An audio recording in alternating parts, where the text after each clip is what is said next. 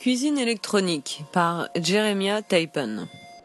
En tant que citoyens du monde, nous ne pouvons que constater les gadgets électroniques qui ont envahi notre quotidien. La technologie, tout comme d'autres secteurs de notre économie, renforce notre désir d'achat et, notre culture de la consommation et est un catalyseur pour la croissance du capital. Les produits de consommation immédiate d'antan ne sont désormais que des produits consommables d'un système de production et de distribution de nourriture, un système qui a évolué en cette chaîne de distribution globale contemporaine.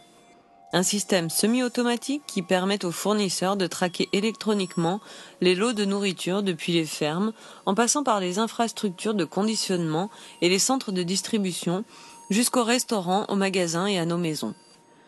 La suite logique de cette évolution est évidente implanter de l'électronique directement dans nos aliments. Notre électronique soit devenir aussi consommable et périssable que nos aliments. Cette nouvelle ère sera baignée dans les sauces savoureuses de la cuisine électronique.